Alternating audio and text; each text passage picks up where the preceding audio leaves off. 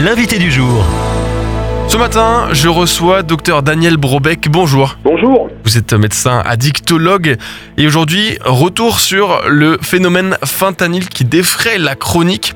Est-ce que vous pouvez commencer par nous expliquer ce qu'est concrètement le fentanyl? Bah, Le fentanyl, c'est une substance de la famille des morphiniques. Hein. La morphine, c'est une substance qui a été extraite d'une plante qui s'appelle le pavot, alors que le fentanyl, c'est une, une, substance qui lui ressemble, qui est une cousine, qui a été fabriquée dans les années 1950 et qui, par, pour le coup, n'a pas besoin d'être produit par une plante, mais qu'on peut fabriquer chimiquement dans un laboratoire. Ça se rapproche de quoi le plus De quelle drogue le plus près? Alors, alors, le plus proche, c'est de l'héroïne. Hein. Mais euh, il faut bien comprendre que à, poids égal, le fentanyl est environ 50 fois plus puissant que l'héroïne.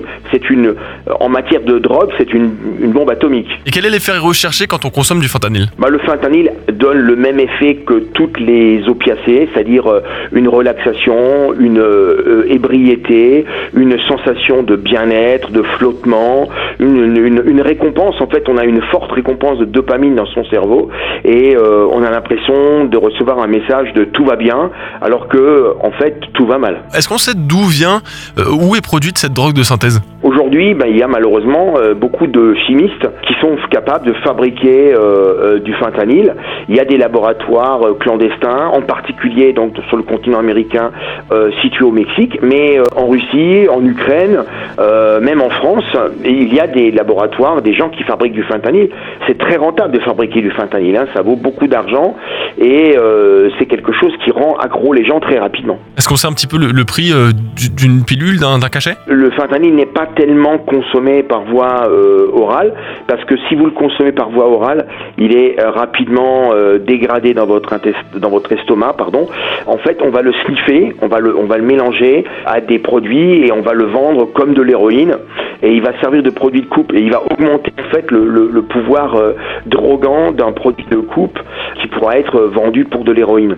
Et, alors le prix, ben le prix d'un gramme de produit en général, qui contient donc de l'héroïne, qui contient euh, d'autres produits de coupe comme du fructose, mais ça peut aussi être du tramadol, qui est un médicament. C'est autour de, euh, dans la région parisienne, autour de 30 euros, 30 à 40 euros le gramme. En sachant qu'une grande partie de nos patients ont besoin de 2 à 3 grammes par jour pour juste être normal. Et qu'est-ce qu'il y a de particulièrement nouveau avec le fentanyl? Pourquoi est-ce qu'on en entend parler autant? Bah, pourquoi? Parce que il n'y a plus besoin de, cultiver une plante. Hein. C'est, il faut avoir un endroit discret avec des bons chimistes, avec des produits de base, euh, et, euh, et, ensuite, bah, on peut fabriquer des grandes quantités de ce produit. Et le grand danger de ce produit, pourquoi on en parle beaucoup? Parce que il donne des, des phénomènes de, euh, de dépendance d'abord, et ensuite, surtout, comme il est tellement puissant et en fonction de son dosage, eh bien, les gens vont prendre un produit dont ils ne savent pas la puissance. Comprenez bien que quelqu'un qui prend une drogue tous les jours, il sait, par exemple, vous prenez de l'aspirine 250 euh, tous les jours, vous savez ce que ça vous fait. Si brusquement un jour on vous met de l'aspirine 5000 dans votre sachet, mais que vous croyez que c'est de l'aspirine 250, bonjour les, mal, les, maux d'estomac. Voilà. Et eh ben, dans le cas du fentanyl, quelqu'un qui prend euh, une dose normale et qui brusquement se retrouve avec une dose qui est 20 fois supérieure, eh ben, il fait une overdose et il en meurt. Est-ce que vous avez l'impression que c'est quelque chose qui est consommé de façon un peu récréative, un peu légère, ou alors est-ce que c'est un usage qui est plutôt euh, euh, réservé à, ce jour à des personnes qui sont déjà dans des, dans des addictions, etc. Et finalement, est-ce que mon, mon, fils, mon ado, pourrait rencontrer une situation où on lui proposerait du fentanyl, ou alors c'est un peu compliqué? Alors votre ado pourrait rencontrer du fentanyl, soit sans qu'il le sache, c'est-à-dire un produit de coupe qui peut être mélangé à, des amphétamines, qui peut être mélangé à toutes sortes de drogues de synthèse qu'on pourra lui, euh, lui proposer, euh, en particulier dans des milieux festifs où on consomme ces produits, euh, mais il pourra aussi en acheter, il pourra en acheter officiellement et on, lui proposera en général soit de le sniffer, soit de le fumer et, il pourra y devenir rapidement accro. Mais est-ce qu'aujourd'hui en 2023 on a les outils en tant que professionnel, hein, comme, vous par exemple, la dictologue, pour accompagner les personnes qui, qui sont accros au fentanyl alors on a des outils, oui, on a des outils, on a même des thérapies de substitution, on utilise d'autres produits pour les aider, parce qu'en fait, il faut dire la vérité, quand on est vraiment accro aux opiacés, euh, il est en général très difficile de les arrêter brusquement. Euh, c'est pas impossible, mais c'est très difficile.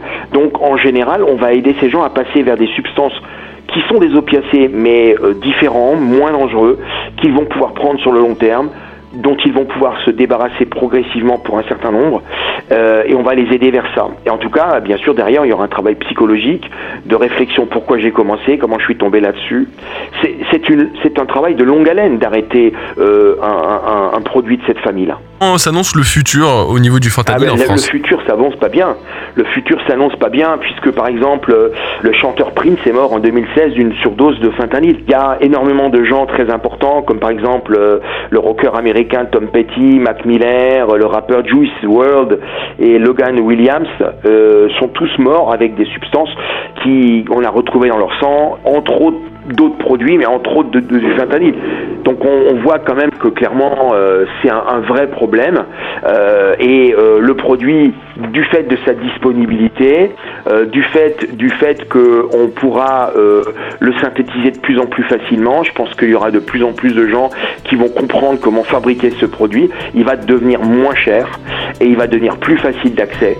Et, et, ben voilà, donc le, la, la situation va devenir de plus en plus compliqué, malheureusement. La vigilance est donc de mise. Merci pour votre éclairage, Daniel Brobeck, addictologue. Merci d'être passé par Phare FM. C'est avec plaisir, au revoir. Retrouvez ce rendez-vous en podcast sur farfm.com slash replay.